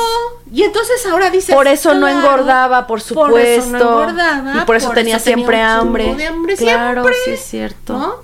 Y se dice dentro de los diarios del doctor también que encuentran que él tenía ciertos malestares que también tienen que ver con eso. Claro. Tenía mareos, dolores de cabeza. Ajá. Entonces, eso se asocian justamente a la tenia. Claro. Que tenía. Y todavía cuando muere, este cuando muere y le hacen una autopsia porque era ya desde ese entonces era una obligación que un monarca se le tenía que abrir después de muerto para ver si lo habían matado o algo así. O así. Ajá. Y le encontraron los gusanos. Le encontraron que su estómago y sus intestinos medían el doble de una persona normal pero ya lo traía por nacimiento o, se le, o le creció por, las cantidades de, comida que tenía. Tal, vez. ¿Con qué se quita la tenia hoy en día? Es muy difícil quitarla, amiga. Y entonces, ¿cómo? tiene, de, lo que yo me enteré hace muchos años es que tenían que meter una especie como de ganchitos para irla jalando, pero a veces no desprendían la cabeza, se desprendía solamente parte de los y vuelve a crecer, ¿no? De Según los entiendo. ajá, ajá. que son los que pero no la matas con medicamento, con eso se sí se vuelve a reproducir. No se quita con medicamento. No sé, amiga. Y como es una una un gusano que se alimenta de todo lo que tú te comes, pues está súper bien nutrido. Válgame el cielo. Y el que el que la trae, pues no agarra apenas nutrientes, ¿no? O sea, sí te deja, por eso un parásito, te deja viviendo porque le conviene que le estés conviene vivo, que estés vivo. Pero se come la mayor parte y la que se nutre ella. Qué asco. Y eso todavía no es algo que esté. No tenía varias, porque si él decía que varias veces defecó y vio las, los gusanos vivos, es porque tenía varias. O sea, ya se le habían reproducido adentro. Sí, pues seguramente sí. Pero ¿cómo duró vivo tanto tiempo después de todo lo que me estás platicando? sí. Uy, qué Entonces, ¿Y cómo comía si no tenía dientes? ¿Quién se lo masticaba por él o qué onda? Porque o, ya, ya había este, ya había dientes postizos, o sea, así como de madera, no sé, como los de George Washington. Este. Me llamó mucho la atención. Yo sí voy a seguir investigando, ¿no? Acerca claro, de eso. porque no sé dónde. Bien interesante. No me acuerdo dónde leí que de, de los mismos, de los muertos, los dientes los hacían, este, te ah, hacían pues postizas, o sea, sí, como en bases de, no sé si de madera o de algún metal para ponértelas, pero imagínate el dolor de las, de las encías de aguantar ese tipo de cosas. No, hombre, si de, ahorita usted se queja de ir al dentista, pero cállese y no se queje porque... No, y aparte te pueden hacer trabajos que te, te rehacen la boca, amiga, o sea, de, de dientes y todo. un saludo. La salvaje Cris. este, pero antes imagínense lo que tenían que sufrir, o sea, no había instrumental este para dentistas. ella me cuenta cosas bien interesantes porque ella es este, odontóloga Ajá. y tiene súper ñoña igual que No, yo. Y, fíjate, si ahora y, me habla de muchas cosas y tratamientos que incluso ha encontrado en, temas de códices y todo aquí en, en, México. En México. No, pero imagínate también si si hoy en día este la gente tiene a veces pésima salud bucal, o sea, que no se lavan los dientes, que llegan al dentista con un montón de y todo eso. Imagínate cómo estaban antes. No, y ellos que no eran nada higiénicos. Por eso, o sea, imagínate cómo tenía la boca la gente antes, que no existía este el dentista y que no tenía nada de salud. No, lo que decíamos, si ese era el dentista real y le fregó todo imagínate cómo... imagínate la gente común. Bueno, pero había barberos que, que trabajaban así como en la calle, que eran hasta mejor amiga, más inteligentes, que la vida los había enseñado a hacer varias cosas y que no era tan, tan feo. Y bueno, para cerrar, mucha gente dice que probablemente sufrió diabetes, ¿no? Seguramente. con todo eso, sí, porque tenía mucha sed siempre. Sí, sí, sí. Pero eso no lo sé, no está comprobado, ¿no? Pero que es casi seguro, amiga. Entonces, pues, ¿cómo ves, amiga? Esta es la información que trae, traigo el día de hoy. Oye, amiga, estuvo re fuerte al último. Qué bueno que lo dejaste así para el final, así de ay. y bueno, pues, este, ojalá les haya gustado. Y eh, que hoy, hoy vean como muchas costumbres desde ese. Se me cayó a mí la imagen de Luis. Ajá. Literal, o sea, yo desconocía muchas cosas y, y aparte siempre lo, lo te lo mostraban como tanto en la escritura como en este como como en el cine y demás pues como esta persona no tan este pues inalcanzable tan perfecta. Pues al final ellos construían sí su imagen como dioses pero, fíjate pero eran humanos como nosotros. esa mesa y ese comer como acto público otra de las funciones que tenía es está un humano sentado no un dios Claro. Tiene sus propias preferencias. No vas, no se va a comer todo, es como, o sea, sí va a comer un chingo. Ay, perdón. Pero este, pero no de todo. O sea, él va a decidir cuál porque es su preferencia. Pero eso lo hacía humano. No, amiga, pero ¿qué lo va a hacer más humano que que se, que se te sonría y que no tenga dientes? o sea, ¿qué más humano necesitas? O sea, por favor. Uno se lo imagina así con perlados perfectos. Nada que ver. Exactamente. Así, la sonrisa del sol. no, no inventes. Qué interesante, qué buen episodio, amiga. Sí. Muchas gracias a todos por acompañarnos. Prometo hablar de otros reyes. Por quedarse la hora y media que va a durar este episodio, pero es que estuvo súper interesante. Les recordamos que se suscriban a nuestras redes sociales. Este, tenemos, tenemos todos, este Facebook, tenemos YouTube, tenemos Instagram, estamos en Patreon. A ustedes no les cuesta nada suscribirse y ponernos este la manita arriba y a nosotros nos ayuda muchísimo. Y gracias por tenernos paciencia en esta ocasión. Ya vamos a estar. no, pero miren, les compensamos. O sea, eh, subimos episodio tarde, pero va a valer la pena. Exactamente. así es. Y pues nada, nos vemos entonces la próxima semana. Gracias a todos. Bye.